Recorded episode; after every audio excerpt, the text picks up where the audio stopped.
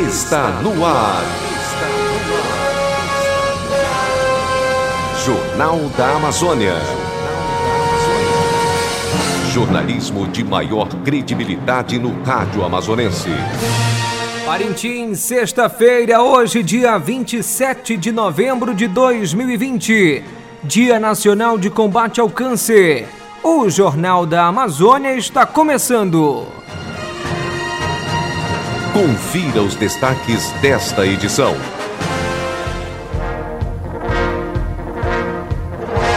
Área Missionária São Francisco Xavier festeja padroeiro até o dia 3 de dezembro. CNBB lança edital da 53ª edição dos Prêmios de Comunicação de Entidades. Eleitor que não compareceu às urnas pode justificar o voto pela internet ou de forma presencial. Saúde. Campanha Novembro Azul alerta que câncer de próstata mata em média 15 mil pessoas por ano. Vigilância Sanitária monitora ocorrências de acidentes ofídicos em Parintins. Comunidade do Maranhão elege no próximo domingo nova diretoria para a localidade. Técnicos do setor primário participam de treinamento para licenciamento e cadastro rural. A DAF Parintins apreende 81 quilos de produtos impróprios para o consumo. Estas e outras notícias a partir de agora no Jornal da Amazônia.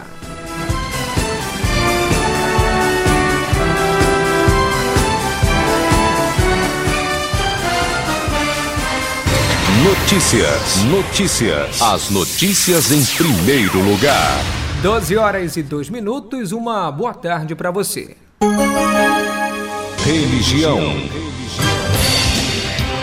O seminarista Pedro Igor Farias, do Seminário Propedêutico Vinde Verde, da Diocese de Parintins, lançou um livro intitulado A Santidade é a Meta, que visa despertar na juventude a reflexão na história de jovens que estão no processo de canonização e beatificação, os quais viveram no tempo atual e se dedicaram a uma vida de vocação a Deus.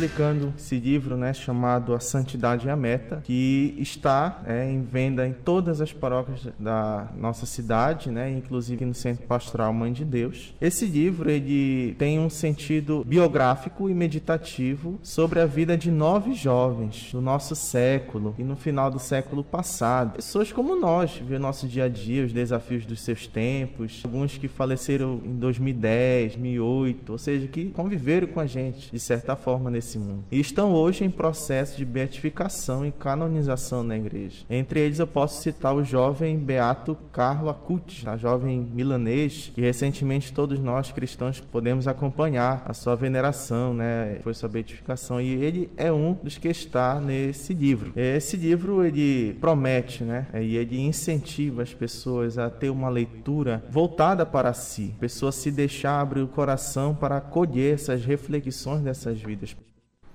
O seminarista diz que não se preocupou somente com a biografia dos nove jovens, mas o modo de vida de cada um para o fortalecimento vocacional. Eu não me atentei só a colocar dados biográficos, fui mais a fundo, eu fui querer saber as reflexões de vida que eles tiveram, coisas tão reais que parecem que passaram por coisas muito parecidas com as nossas, porque estavam envolvidos no nosso tempo. Então, quando você começa a ler, você mergulha nessa experiência e no final eu fiz uma pequena meditação, como linhas de ação para você viver essa vocação que é a vocação universal nossa, que é a santidade. Se não for ela, não sei mais o que é. Eu me fundamentei na carta do Papa Francisco sobre a chamada santidade no mundo atual. E ele faz toda uma reflexão em cima da realidade diária nossa para se chegar a essa meta que não é algo antigo nem algo inatingível, mas algo que está ao nosso alcance. Quando você for ler aqui, você vai ver que são pontos da vida deles, como eles enfrentaram desafios de estudo, de empenho, de ajuda aos pobres, até lidar com a sua própria morte, né? Eles não viam a morte como um desespero desespero, mas sim como uma passagem e aceitavam com alegria. Então, esse livro está disponível em todas as paróquias da nossa cidade, todas elas. É um investimento para a sua fé, para a sua evangelização.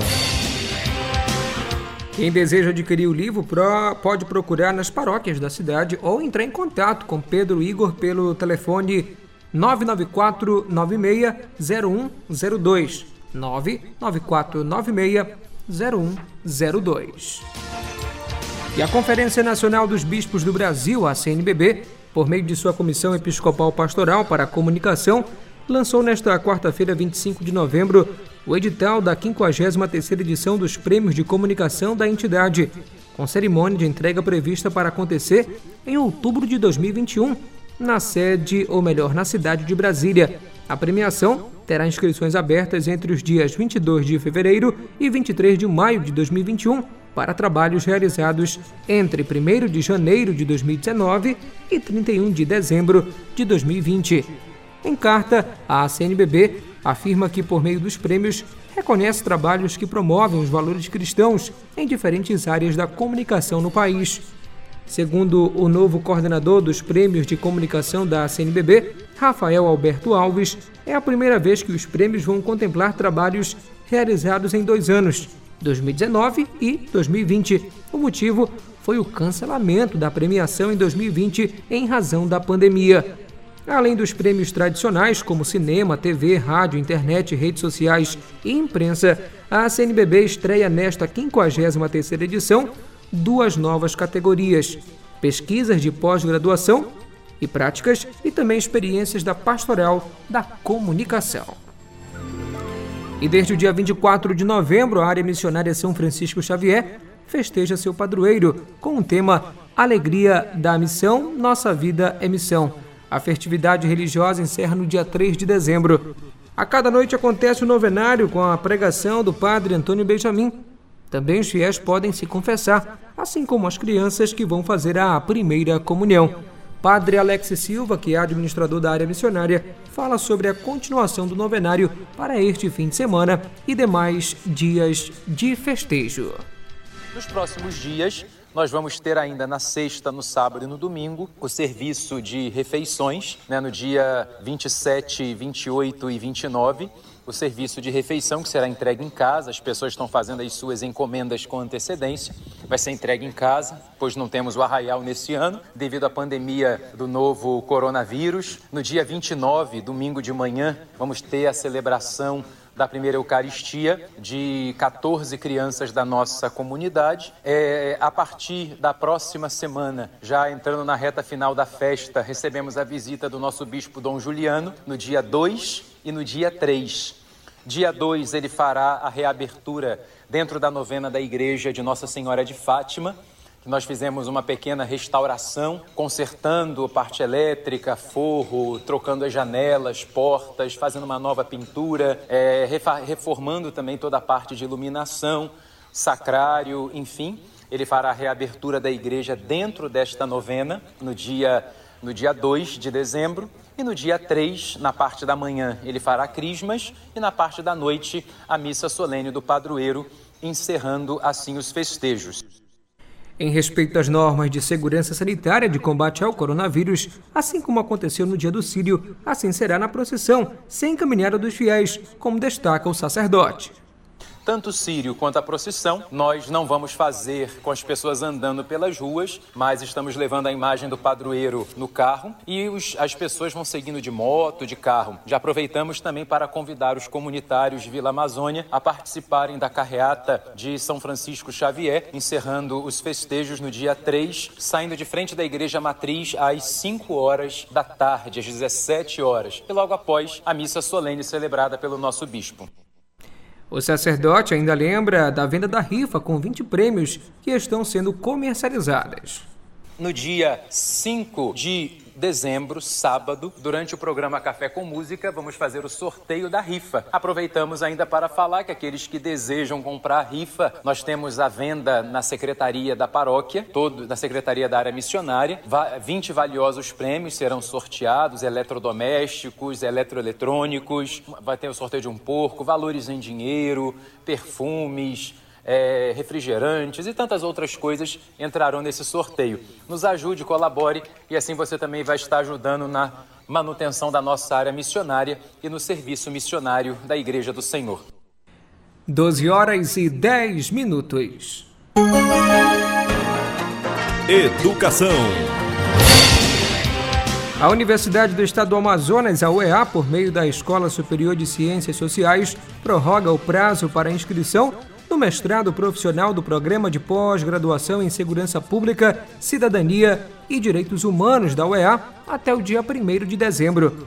No total, estão sendo oferecidas 15 vagas, sendo 12 vagas regulares para o processo de Sistema Universal e 3 vagas suplementares, reservadas para o sistema de cotas serão admitidos como candidatos à seleção do mestrado portadores de diploma de graduação reconhecido na forma da lei e que tenham interesse nos estudos sobre violência, segurança pública, justiça, cidadania e direitos humanos.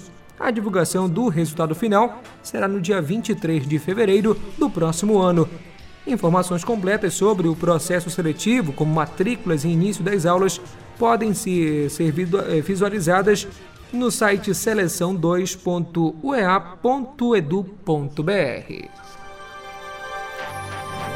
Com o objetivo de auxiliar as famílias e escolas que possuem dúvidas sobre o que pode ou não constar na lista de materiais escolares, o Sindicato dos Estabelecimentos de Ensino Privado do Estado do Amazonas disponibiliza a ouvidoria de educação particular. O canal funciona de segunda a sexta-feira, de 8 da manhã às 5 da tarde, pelo WhatsApp DDD 92 98463 4660 98463 4660. Sempre surgem dúvidas nesse período do ano quando os pais e responsáveis iniciam a matrícula e rematrícula dos alunos. Então, para ajudá-los nessa missão, o Cinep se colocou à disposição para orientar quais são os itens corretos que deverão constar nas listas e quais as finalidades para o nível de ensino. O Ministério da Educação, o MEC e o Banco Mundial realizaram missão com a participação de representantes do Ministério da Economia para tratar de ações previstas no acordo de empréstimo da instituição financeira concedido ao governo federal para apoiar a implementação do novo ensino médio. Uma parcela de 10 milhões de dólares está sendo desembolsada em razão do cumprimento de meta relacionada à pré-avaliação do programa de fomento às escolas de ensino médio em tempo integral. O acordo entre o governo federal e o Banco Mundial foi assinado em 24 de maio de 2018 e tem vigência de 2018 a 2023. Por meio dele foram destinados mais de 220 milhões de dólares para programas e ações do plano plurianual previamente selecionados e acordados relacionados ao ensino médio e também vinculados a uma parte do orçamento do MEC a resultados. Adicionalmente, 29 milhões foram destinados para apoiar ações de assistências técnicas, de modo a fortalecer a capacidade institucional do MEC e das secretarias de educação nos estados. Em Parintins, 12 horas e 13 minutos. Eleições 2020. Na Alvorada, Parintins. Passado o primeiro turno da eleição municipal, ao menos 766 candidatos eleitos enfrentarão outra disputa até a data de diplomação, a de confirmar na Justiça Eleitoral a regularidade do seu registro de candidatura.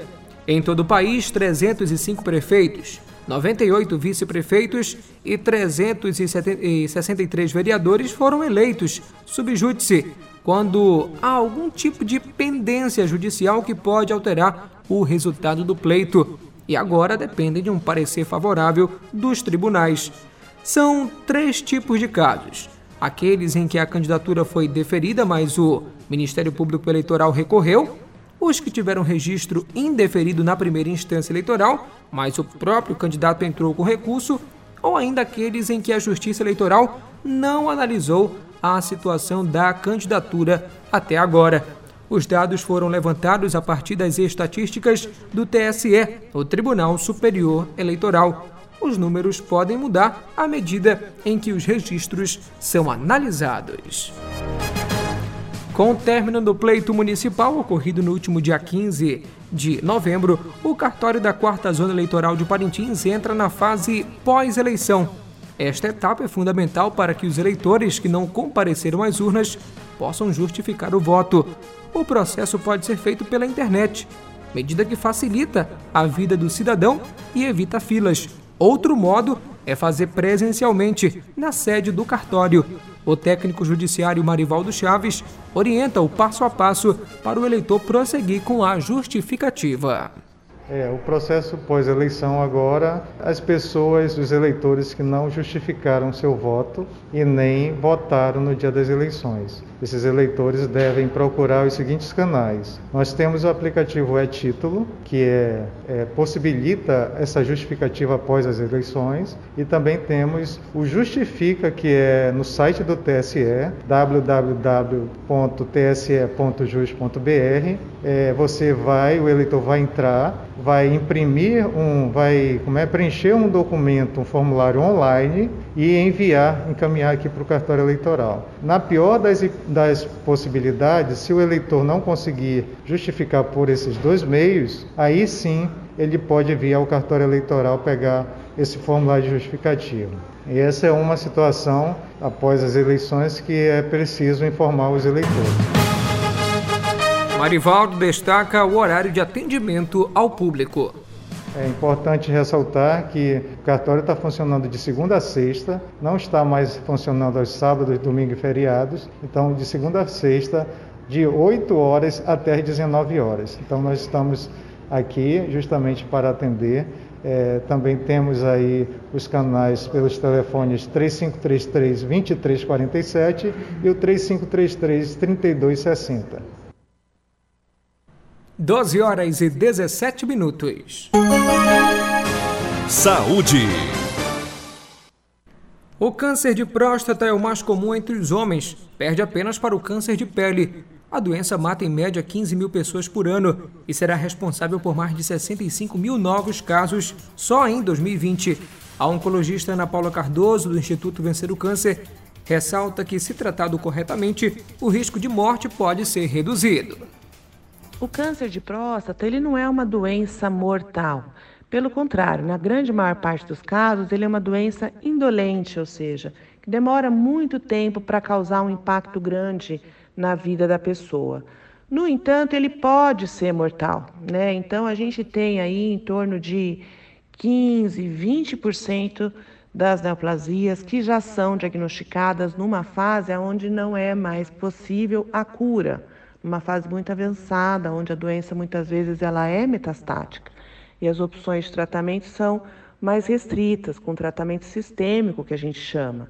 Então, a gente faz o bloqueio hormonal, muitas vezes associado a outras drogas que também faz o combate aos hormônios masculinos, que são chamados os antiandrogênios de nova geração, ou então é recomendado tratamento com quimioterapia. Nesta época do ano, com baixar e subida das águas, é propício às ocorrências de acidentes ofídicos, com mais frequência na zona rural do município, ocasionadas pela saída das serpentes de suas tocas, principalmente as surucucus e jararacas, a procura de abrigo em outros locais e também a busca por alimentos. É no período intenso do verão, com a chegada da chuva, que os interioranos preparam suas roças para cultivar plantações de curto ciclo, mas em algumas situações acabam sendo picados pelas serpentes. Os casos acontecem com mais frequência nas comunidades de várzea. Segundo a Vigilância em Saúde do município, de janeiro a novembro deste ano foram registrados cerca de 20 acidentes. O secretário municipal de saúde, Clerto Rodrigues, faz um alerta aos interioranos para que evitem andar ou nos horários impróprios para adotarem as medidas de segurança e evitar serem surpreendidos pelas serpentes. Nós tivemos, sim, algumas situações de acidentes ofídicos lá, seja na descida da água, seja na subida da água também, e a gente tem uma preocupação com tudo isso, e a gente pede à população ribeirinha, a população da zona rural, que possa ter os cuidados necessários, evitar estar circulando no período noturno, ou uso é, da proteção, que é a bota de borracha para proteção, para que esse acidente não aconteça. Hoje nós temos uma estrutura no interior que a gente considera muito boa, por sinal, mas pedimos à população do interior, tenham cuidado, cuidado com as cobras, para que não aconteça esse tipo de acidente aí na zona rural. O secretário enfatiza o investimento para o transporte rápido de pacientes da zona rural para a cidade. Hoje nós temos uma estrutura no interior que a gente considera muito boa, por sinal, além das unidades de atendimento, seja no Caburi, Mocão, Vila Amazônia, Zeaçu, Maranhão, nós temos as ambulâncias também que estão disponíveis hoje, tendo uma resposta muito mais rápida em relação a essa necessidade de transferência de pacientes da comunidade aqui para a cidade. A Prefeitura de Parintins disponibiliza esta semana mais de 300 exames oftalmológicos para a população. A parceria do município com a Fundação Piedade Cohen já contabiliza mais de 9 mil consultas totalmente gratuitas e com profissionais capacitados. A enfermeira Cristiane Souza afirma ter sido ou afirma ter sido bem recebida pela equipe médica e agradece o trabalho gratuito disponibilizado para a população. Então, o atendimento foi maravilhoso. Cheguei aqui, fui bem recebida, desde a recepção até o atendimento com a médica. Fui super recebida, graças a Deus. Fiz meu exame, já estou com a minha receita em mãos para me fazer e a minha deficiência que eu já estava sentindo com o meu óculos anterior, né? Agora vai melhorar 100% depois desse atendimento. Só agradecer mesmo as pessoas aqui pelo atendimento que fizeram e a população de Parintins está de parabéns. Esta semana, a oftalmologista Ana Paula é a responsável pelas consultas a paciente de todas as idades. Ana tem raízes parintinenses e afirma ficar feliz em poder colaborar com a saúde do município. Para mim é uma honra, na verdade, poder ajudar a, a, população que também faz parte da minha, da, da, das minhas raízes, né? É uma honra poder ajudar de alguma forma a população. Graças a, a, esse convênio com a prefeitura, a gente pelo menos consegue é, dar algum segmento aos pacientes. O complicado só é quando os pacientes têm algum, alguma patologia muito mais complexa e a gente precisa encaminhá-los para Manaus, mas a gente também tem um convênio com a, com a Secretaria de Saúde e aí a gente encaminha para a Secretaria e eles mesmo encaminham direto para Manaus. A Secretaria de Saúde aponta que se alguém estiver com alguma dificuldade de visão, a orientação é procurar a UBS mais próxima e solicitar um agendamento. Os atendimentos ocorrem todos os meses na Clínica dos Olhos de Parintins. Agora são 12 horas e 22 minutos. Estamos apresentando Jornal da Amazônia. Os acontecimentos da cidade. A campanha Nota Fiscal Amazonense suspendeu todas as modalidades de sorteio pelos próximos três meses. Os valores devem ser preservados a fim de fortalecer o combate à pandemia do novo coronavírus. Promovida pelo governo do Amazonas, a campanha premia contribuintes cadastrados em seu site que exigem o documento fiscal no ato de suas compras. Ao colocar o CPF na nota, os participantes concorrem a prêmios diários, mensais e também especiais, no caso anual, que variam de 200 reais a 50 mil reais. Agora, em virtude da necessidade de preservar todos os recursos possíveis, em especial de serviços considerados não essenciais ou urgentes, a fim de combater a pandemia do coronavírus, a coordenação da campanha decidiu suspender as premiações mas o consumidor deve exigir no ato da compra o CPF na nota, diz o chefe da Cefaz em Parintins, Marcilô Medeiros. É, por enquanto, nós não temos informação quanto aos novos sorteios. Né? Porém, é, a campanha existe, ela é uma campanha ainda que, apesar de não estar tá contemplando com premiações nesse momento, mas continuamos pedindo ao cidadão que continue praticando um ato de cidadania que é exigir a nota fiscal na sua aquisição de qualquer compra. Qualquer mercadoria que circula tem que ter a cobertura de uma nota fiscal que vai cobertar aquela aquisição daquele bem, até para comprovar que você é proprietário. E também para você ter seu banco de dados, a fim de que numa eventual perda do documento você possa conferir no seu cadastro do programa Nota Fiscal Amazonense. A Caixa deposita nesta sexta-feira, dia 27 de novembro, o auxílio emergencial de beneficiários nascidos em abril. São mais de 3,6 milhões de pessoas que fazem parte do quinto ciclo de pagamentos do benefício. Entre estas pessoas, ainda há quem vai receber a quinta e última parcela no valor de 600 reais. Lembrando que a partir da sexta, o valor é reduzido pela metade, 300 reais. O saque ou transferência do recurso para este pessoal só serão liberados a partir do dia 6 de janeiro do ano que vem. Também hoje, sexta-feira, beneficiários do Bolsa Família recebem a oitava prestação do auxílio, no valor de 300 reais.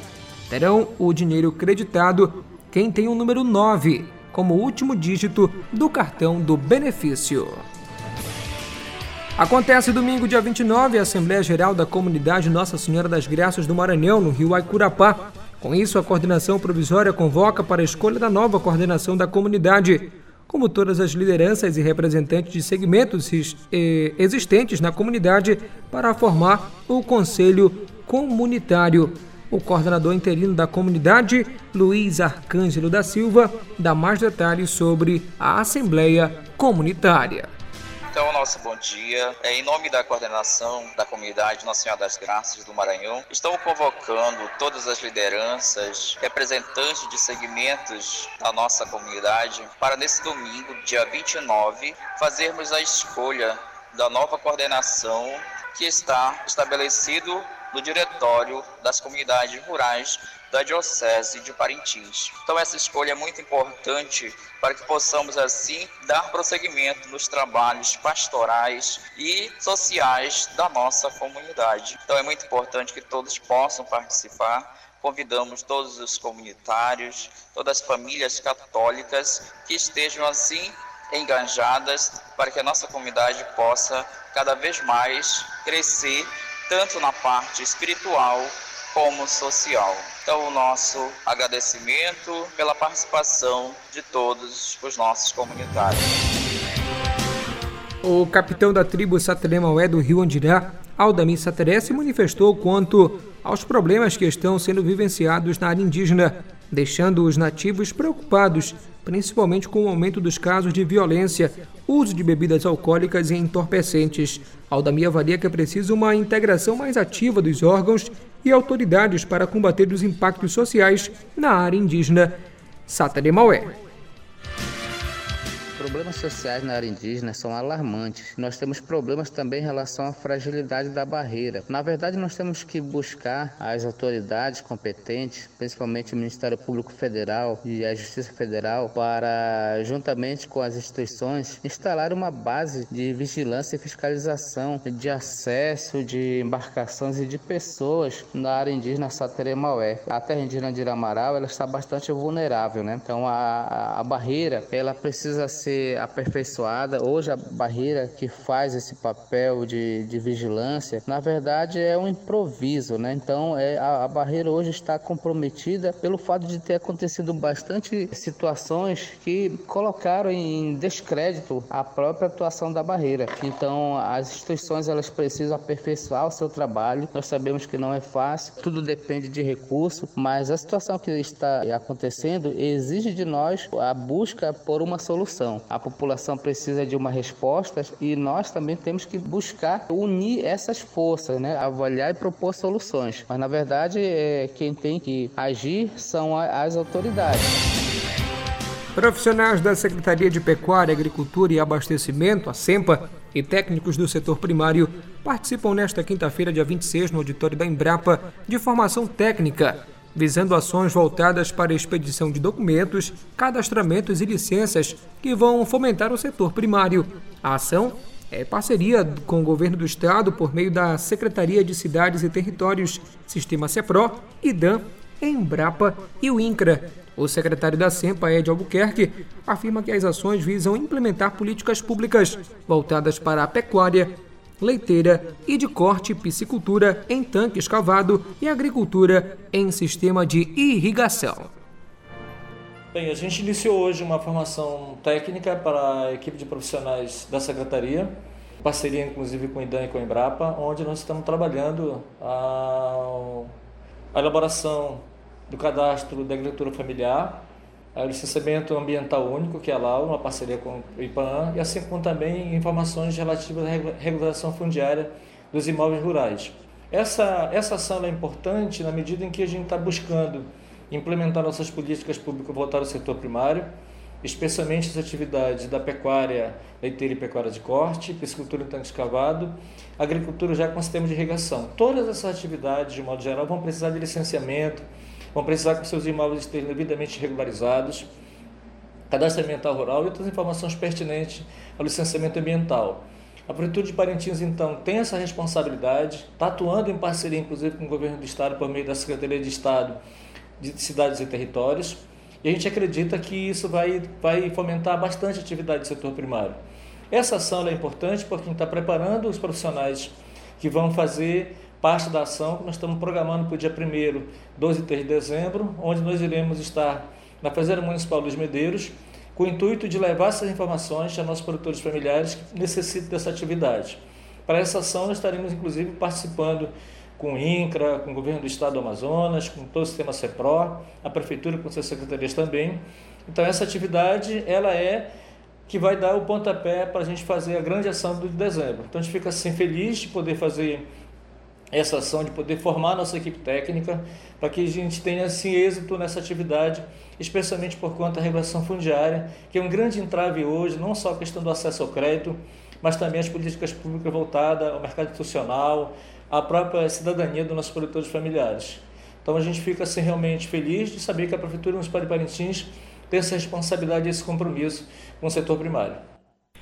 Na última quarta-feira, dia 25, uma equipe da ADAF, que atuava na barreira de vigilância agropecuária do Porto de Parintins, apreendeu 81 quilos de produtos lácteos impróprios para o consumo humano. Estavam sendo transportados 66 quilos de queijo regional de manteiga e 15 quilos de queijo do tipo coalho.